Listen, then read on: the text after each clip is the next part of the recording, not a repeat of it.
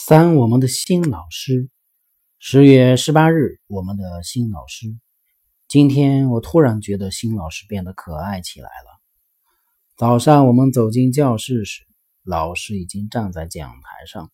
许多学生经过教室门口的时候，都探进头来和老师打招呼：“早上好，帕克波尼老师。”甚至还有学生跑到教室里来和他握手，看得出来他是一位很受爱戴的好老师。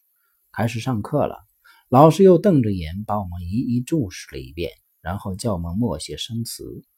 他走下讲台，在我们中间来回走动。突然，他发现一个同学的脸上长满了小红疙瘩，就让他停止默写，双手托起他的头，仔细看了一下，又摸了摸额头，看看他有没有发烧。老师在黑板上写板书时，坐在后面的一个调皮的学生见老师背对着他，就爬到椅子上玩起洋娃娃来。恰好这时，老师回过头去，那个学生急忙坐下，低着头等着老师的批评。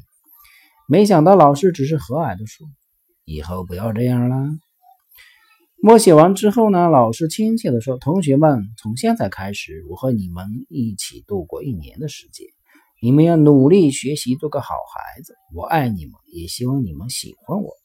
我不愿意批评你们中的任何一个人，但是你们得向我表明你们的真心。”让我们拿出真诚和热情，共同建造美好的大家庭吧。我不要求你们对我做口头上的承诺，我相信你们已经在心里答应我了。老师的一番话深深地感动了大家。